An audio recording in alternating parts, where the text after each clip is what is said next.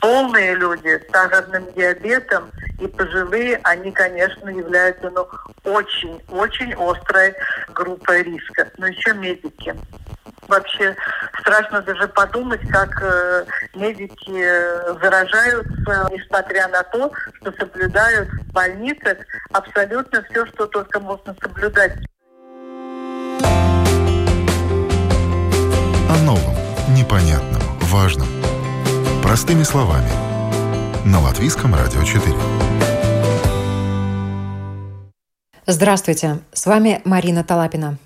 Новость номер один в мире в этом году – это COVID-19. Сколько заболевших, сколько погибло, сколько сделано тестов, сколько занято коек в больницах, когда будет вакцина, какие ведут ограничения, чтобы остановить распространение этой болезни. Что удалось узнать о COVID-19 за год – как он мутировал, насколько эффективны вакцины, почему среди заболевших так много медиков, хотя они строго соблюдают все защитные меры. Об этом сегодня в программе «Простыми словами» мы говорим с главным инфектологом Рижской Восточной клинической больницы, руководителем кафедры инфектологии Рижского университета Страдания, доктором медицинских наук, профессором Людмилой Михайловной Виксне. Людмила Михайловна, здравствуйте. Здравствуйте, здравствуйте. Очень рада вас слышать. Спасибо огромное, что согласились да, дать интервью. От этой темы устали. И она все равно остается темой номер один и для нашей страны, и для всего мира. А почему? Потому что цифры говорят сами за себя. 2 марта 2020 года в Латвии был выявлен первый пациент с коронавирусной инфекцией COVID-19. На 3 апреля случаи заболевания выявлены практически во всех самоуправлениях нашей страны. Этого же числа в государстве скончался первый человек, у которого был диагностирован новый вирус. Чрезвычайное положение в нашей стране было объявлено 12 марта. 4 мая, в день восстановления независимости Латвийской Республики, как подарок стране, впервые за прошедшие сутки со дня пандемии не выявили ни одного нового случая заражения – После 10 июня в государстве действует специальный закон, который сохранял готовность к эпидемиологической угрозе. И 9 ноября в Латвию возобновлено чрезвычайное положение. С тех пор власти практически каждую неделю вводят дополнительные ограничительные меры. За последние сутки, 22 декабря, в Латвии больше тысячи людей получили положительный тест на COVID-19. По сравнению с весной число заболевших увеличилось в 30 раз и составляет на сегодняшний день больше 32 тысяч. Среди заболевших больше всего женщин в возрастных группах от 30 до 69 лет и мужчин от 30 до 59. Тяжелее всего переносят коронавирус люди пожилого возраста и с хроническими заболеваниями сердечно-сосудистой системы, диабетом и излишним весом.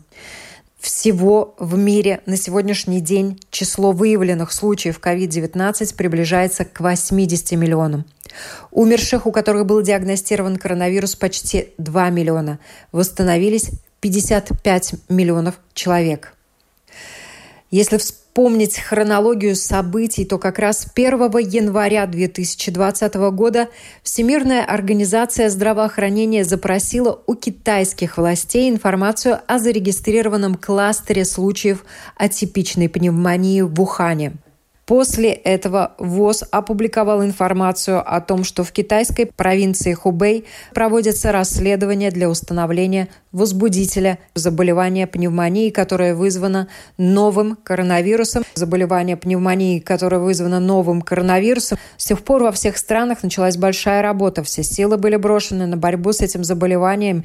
Сразу включили службы и медики, которые занимаются профилактикой и лечением инфекционных заболеваний а также эпидемиологические службы, которые осуществляют контроль и расследование случаев заболевания.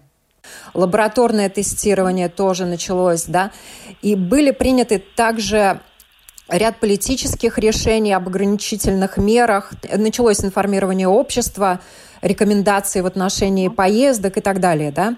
Вот да. как вы оцениваете работу и готовность нашей латвийской системы здравоохранения к встрече с новым вирусом COVID-19 в начале 2020 года?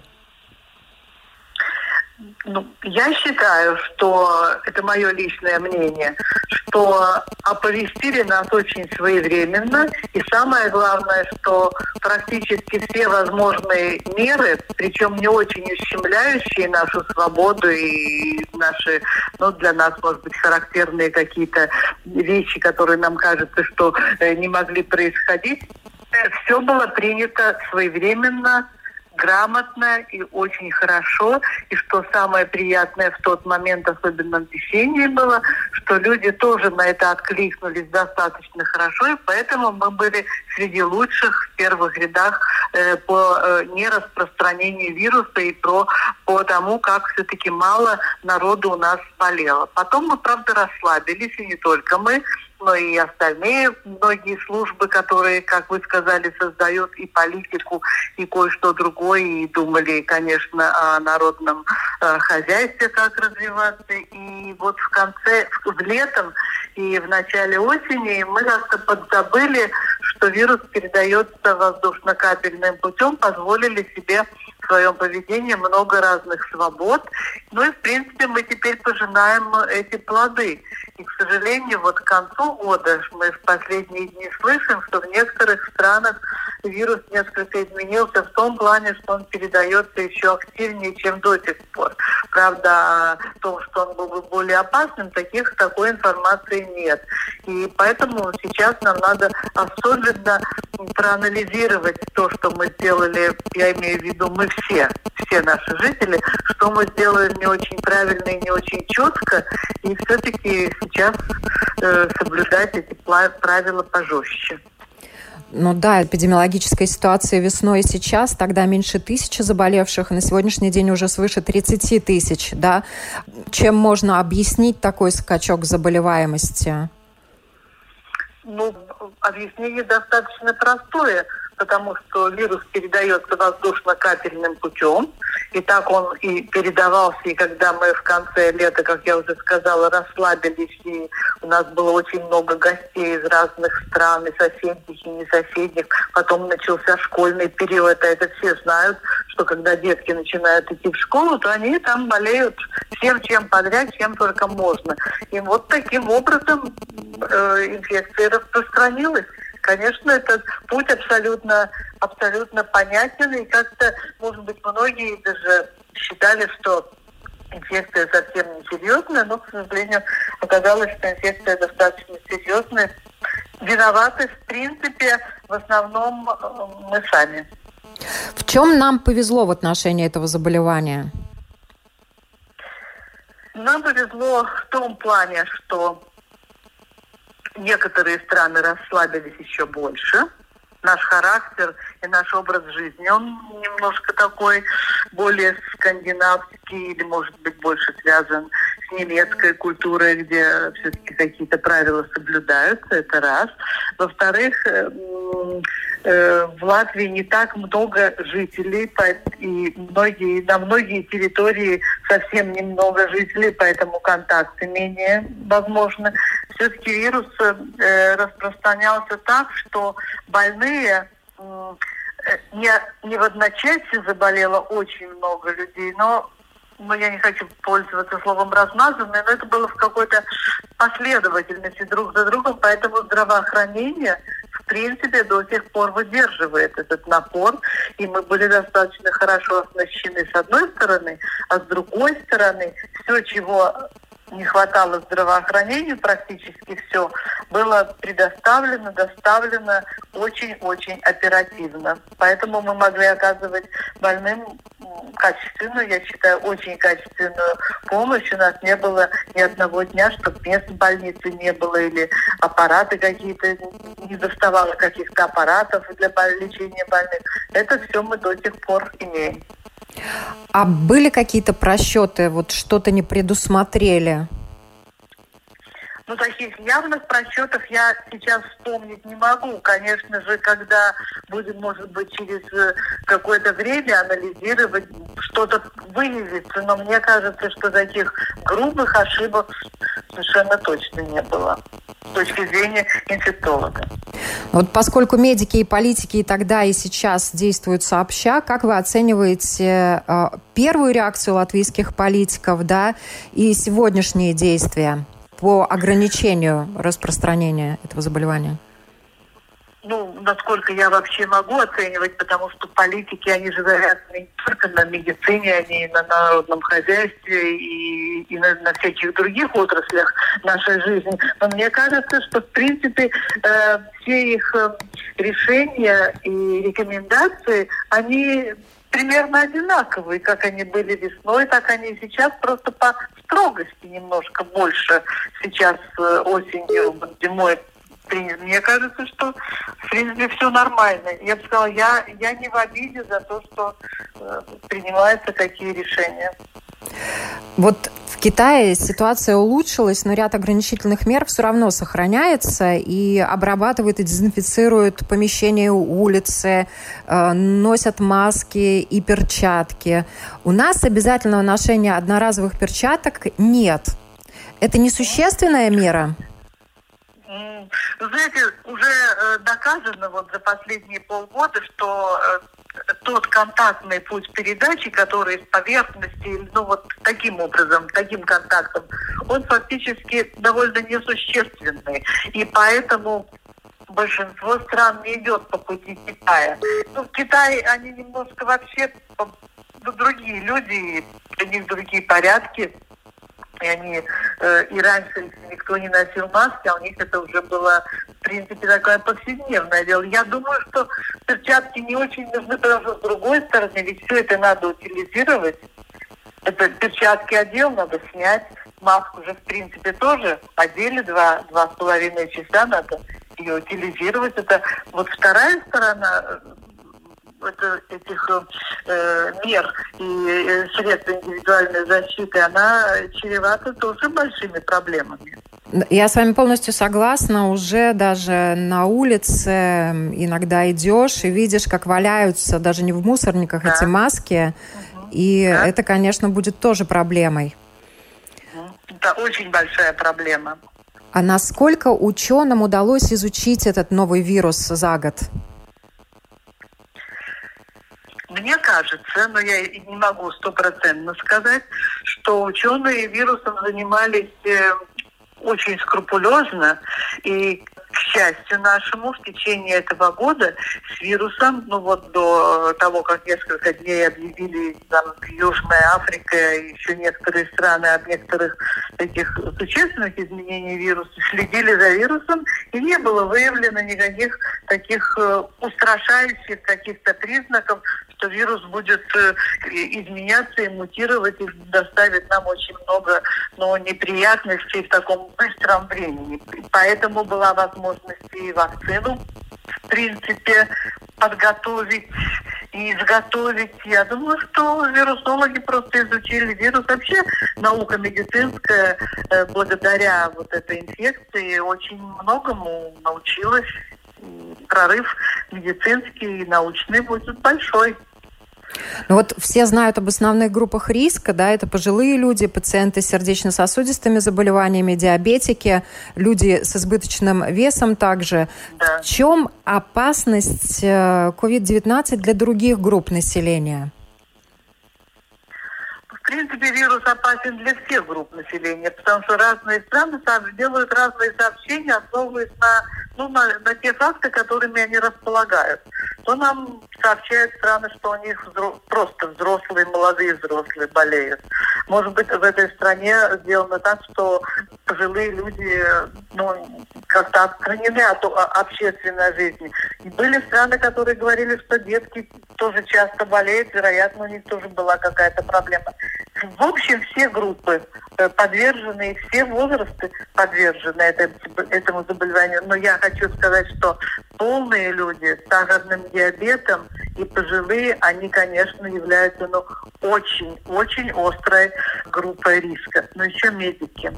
Но медики, это вообще страшно даже подумать, как э, медики заражаются уже вот за последние месяцы довольно много, несмотря на то, что соблюдают в больницах абсолютно все, что только можно соблюдать, потому что вирус, он вне больницы передается всюду. Вышел на улицу, в магазин или куда уже можно заразиться.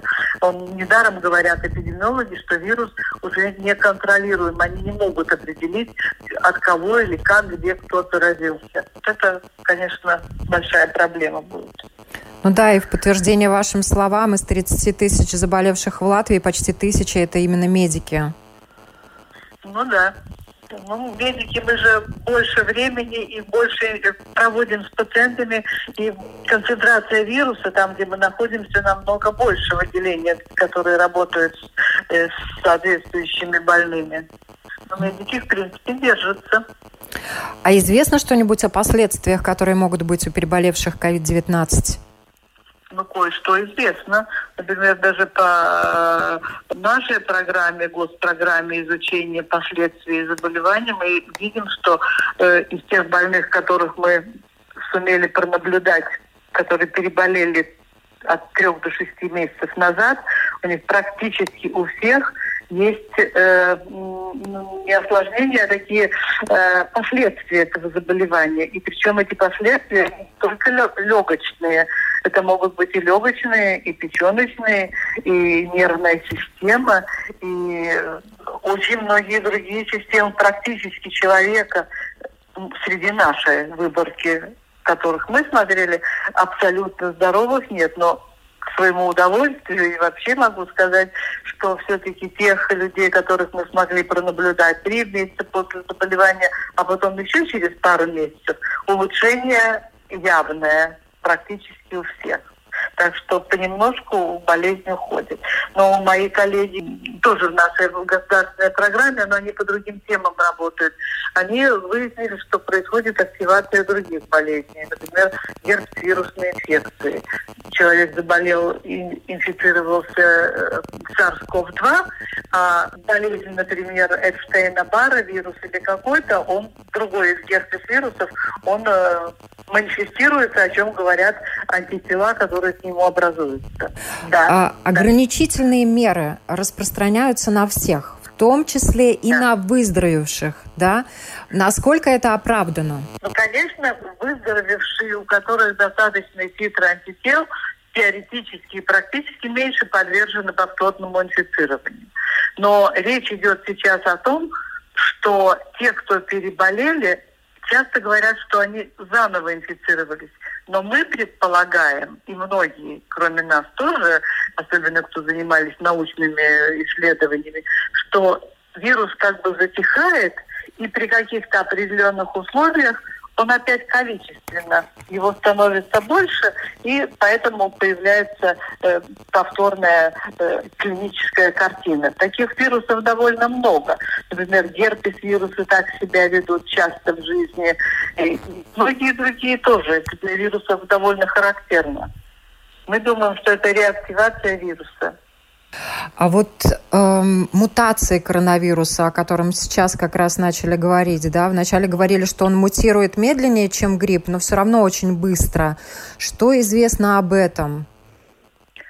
Ну, это надо спрашивать у вирусологов, но наши вирусологи, которые действительно достаточно сильны в этой области. Они ну, наряду с, с вирусологами всего мира работают. Еще пару недель назад нам сообщали о том, что есть изменения в вирусе, но они не столь значимые, чтобы говорить о резких или быстрых мутаций. Ну, появление нового штамма, оно э, насторожило ВОЗ, и сообщения последних дней все больше стран приостанавливают, например, железнодорожное авиационное сообщение с Британией из-за нового штамма коронавируса, да. Англию сажают в карантин, за пределами Британии уже э, выявлены десятки случаев нового штамма в Дании, Нидерландах, Австралии, Италии, да? Вы, конечно, в первую очередь врач и ученый, далеки от геополитики и от теории заговоров, тем более. Э, тем не менее, я все равно хочу услышать ваше мнение, вот именно как инфектолога с огромным опытом.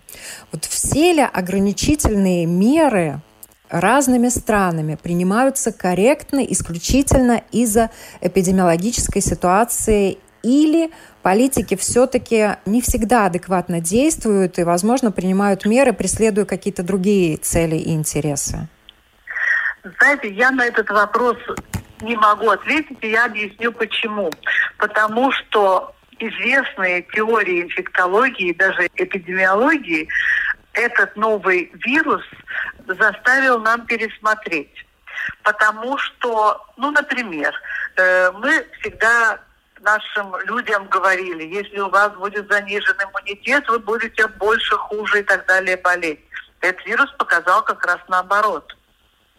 Это первый такой постулат инфекционной теории. Поэтому, как мне кажется, и политики, и эпидемиологи, и весь вообще весь мир при каждой новой э, какой-то находке, связанной с SARS-CoV-2 или с COVID-19, сразу настораживаются и принимают максимальные меры, может быть, они неправомерными потом окажутся, потом уже судить намного легче, от страха и от того, чтобы распространение этого вируса все-таки как-то затормозить.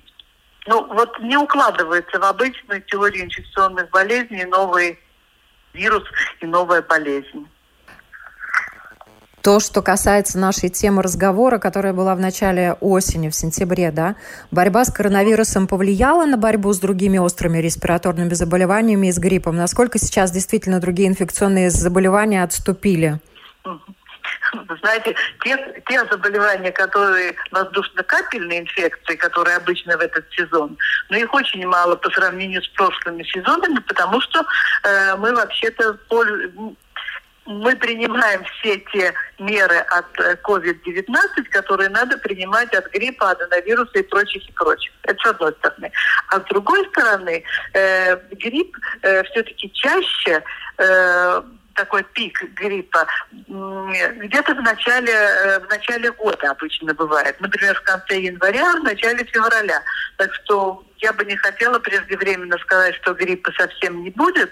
Э, мы ждем, мы готовы. И я хочу сказать, что мы нередко уже определяем лабораторным образом у наших пациентов и тесты на грипп, чтобы понять, чем же человек болен. Потому что если это грипп, то у нас есть очень действенное лекарство. Это если это ковид, то у нас другая тактика лечения этих больных.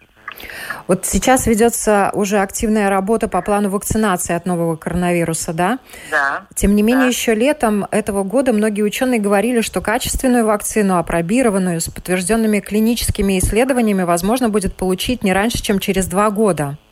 Вот насколько вы, как ученый, уверены в новой вакцине, что она из себя представляет? Ну, мне, честно говоря, трудно сказать, потому что я не вакцинолог, но тоже, исходя из различных теорий инфекционных болезней, все-таки те платформы, на которых вакцины готовились, вакцинами всерьез занимались те э, медицинские научные учреждения, которые и до того занимались вакцинами. У них огромный опыт.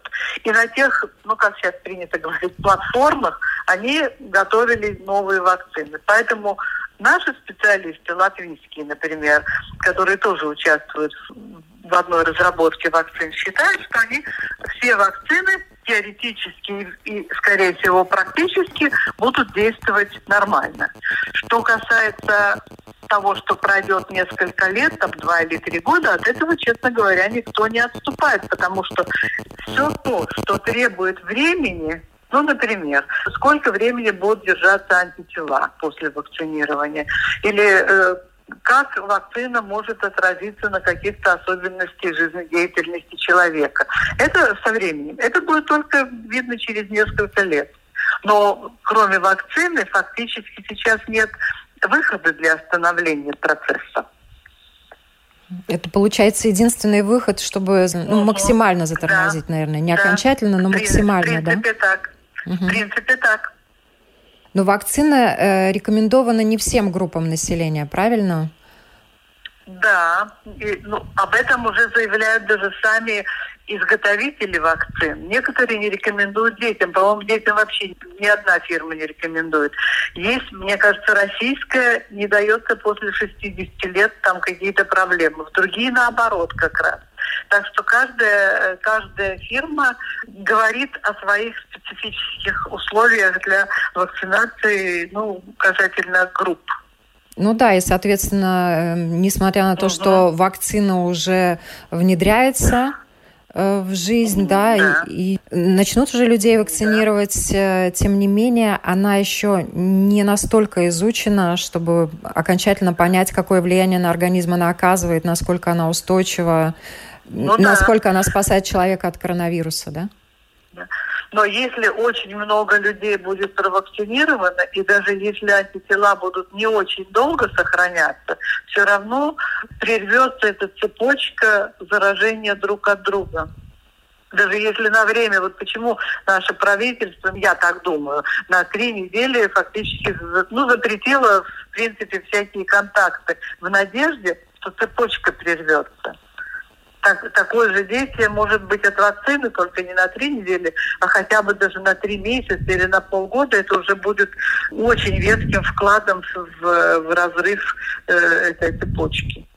Но, тем не менее, все равно опасения есть, э, что число да. заболевших может увеличиться, да. И угу. вот в такой ситуации, что ждет наша больница, как вы оцениваете? Ну, вот если будет кризис, э, если количество больных увеличится. Ну, я думаю, что, конечно, нельзя сто процентов сказать. Все зависит от того, как мы будем соблюдать э, режим не общения вот в это время. Потому что после каких-то больших таких стопотворений общения через определенное время количество больных резко возрастает. Но пока мы справляемся, пока справляемся и очень я бы сказала, больницы, если о больницах можно сказать, ведут себя коллегиально относительно друг к другу. Что в некоторых больницах районных, где ну, не предусмотрено для ковид-больных столько мест, они могут в Риге. Из Риги некоторых больных мы переводим, которые не с ковидом, а с другими болезнями, в другие больницы. И так что при... я хочу сказать, что пока больные ни в коей мере не страдают тем, что им не оказывается медицинская помощь, но те, кто попали уже в больницу. Вот мы с вами говорили, да, с начала пандемии в Латвии был выявлен уже 804 случая у сотрудников системы здравоохранения. Часть медиков угу. также не может работать, поскольку являются контактными персонами и должны находиться в самоизоляции две недели. Да. Вот, несмотря на то, что они здоровые, может быть, сделали тесты, и тесты угу. негативные, все равно вот эти две недели да. остаются. Да. И многие ученые да. в разных странах э, говорят, что две недели это перестраховка. В некоторых странах уже ввели, если тест негативный, 4 дня, неделя э, в Англии, если не ошибаюсь, да. Вот у нас пока еще остается две недели. Насколько это оправдано? Я скажу, мы можем себе позволить пока мы пока можем позволить. Вы знаете, те люди, которые и медики уходят ну, на изоляцию и прочее, среди них есть такие, которые заболевают во время этой изоляции, причем очень тяжело заболевают, пока можем позволить. Ну вот, к сожалению, конечно, все пока идет по нарастающей. О чем лучше всего позаботиться сейчас, чтобы дожить до лета и не заболеть? Ни с кем не встречаться. Спрятаться. Да. Да. Ну, почти так. Но это, ну, к сожалению, невозможно. Да. Да. Но где-то близко к этому. Каждый ну, я, я сама так делаю и другим рекомендую. Если я могу туда не пойти, ну куда-нибудь, все равно куда, я туда не хожу. Я не могу не пойти на работу. Вот сейчас я сижу на работе, например, в своем кабинете. Но сотрудники все рассредоточены. Мы общаемся в основном по, по техническим разным, разным каналам. А те, кто не в больницах, те, кто не обязательно, те, кто не являются водителями троллейбуса или автобуса, они могут не ходить. Ну, хоть наполовину уменьшить все свои походы куда-то. Ну, в магазин. В магазин все ходят. Не надо ходить три раза, а ходите один раз. Но пока это оставляется э, на выбор самих людей, да, и правительство да. наше, оно призывает людей к этому, но не контролируется. Хотя в других странах, например, жесткие локдауны, в той же Бельгии, они дали свои результаты, да. Вот может быть, имело смысл все-таки вести на какое-то количество недель такие более жесткие ограничительные меры, чтобы снизить? Или пока мы действительно можем себе позволить вот эти мягкие, щадящие такие меры? Знаете, я, я в этой области, к сожалению, не специалист по контролю, как людей контролировать и так далее, но если люди сами не понимают, они все равно, все равно найдут выход, как что-нибудь нарушить. Причем я знаю таких, которые почти все время что-то нарушают. Это, знаете, какой-то прямо спорт у них. Ну что с ними делать? Ну, в конце концов, сами заразятся и будет результат. Мне вообще кажется, что очень жесткие меры, это все равно не всегда помогает. Ну, например, в тюрьму же сажают людей и говорят, что те, кто выходит из тюрьмы, еще становятся более злостными нарушителями. Я, правда, не знаю, но если такие параллели вести, то... Людмила Михайловна, вы человек с огромным опытом работы с инфекциями. Да, с чем вы можете сравнить этот 2020 год, год коронавируса? Знаете, я не могу сравнить практически ни с чем потому что остальные инфекционные болезни, через эпидемии которых я проходила, это менингококковая эпидемия, это эпидемия вирусного гепатита А, это эпидемия дифтерии, но не очень давно, они шли по классическому э, э, сценарию инфекционной патологии. А ковид из классического сценария выпадает. А что бы вы пожелали всем нам в 2021 году? Ну, только здоровья и социального благополучия, как говорит ВОЗ. Ну, только здоровье сейчас на первом месте, безусловно. Если можно описать этот год, каким он был для инфектологов Латвии и для инфектологического центра? Знаете, я могу описать этот год, может быть, как он был для врачей. В принципе, все врачи чувствовали себя как на передовой. Даже те, кто может быть, напрямую не работал и, и раньше не работал, даже сейчас еще не соприкасается с этими больными. Мы почувствовали себя нужными, и мне кажется, за, за многие годы мы почувствовали себя оцененными потому что э, отношение к врачам и педагогам, оно же в последнее время было такое, ну, не хочу даже говорить какое. Но мы почувствовали, что мы нужны. Мы себя переоценили. Мы понимаем, что не зря учились. Так примерно. И что бы вы пожелали именно э, своим коллегам? Своим коллегам я желаю выдержки, понимать, что инфекционные болезни все время остаются опасными, несмотря на то, что уже почти год прошел. И нормального счастья со своими близкими, как только это будет возможно, и наши коллеги будут не так заняты на работе. Я хочу еще пожелать например, вашей передачи, чтобы э, в ближайшее время ковид не был вашей актуальностью. Ой, спасибо большое, да. Чтобы поменьше на радио об этом говорили, не только на радио, ну, да? да? Ну да. Потому что пока эта тема номер один остается. Спасибо большое. С наступающими вас праздниками. Спасибо взаимно. Спасибо. До свидания. До свидания. На вопросы программы «Простыми словами» отвечала главный инфектолог Рижской Восточной клинической больницы, руководитель кафедры инфектологии Рижского университета Страдания, доктор медицинских наук, профессор Людмила Михайловна Виксна. Спасибо всем, кто нас слушает, кто подписывается на нас. Э, подписывайтесь также на наши подкасты на всех платформах, включая Spotify, Google и Apple. Слушайте нас на нашем сайте lr4.lv, пишите нам свои комментарии. За все это мы вам очень благодарны. Мы работаем для вас. Всем хорошего дня!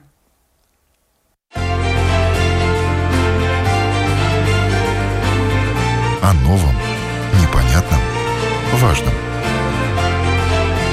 Простыми словами – на Латвийском радио 4.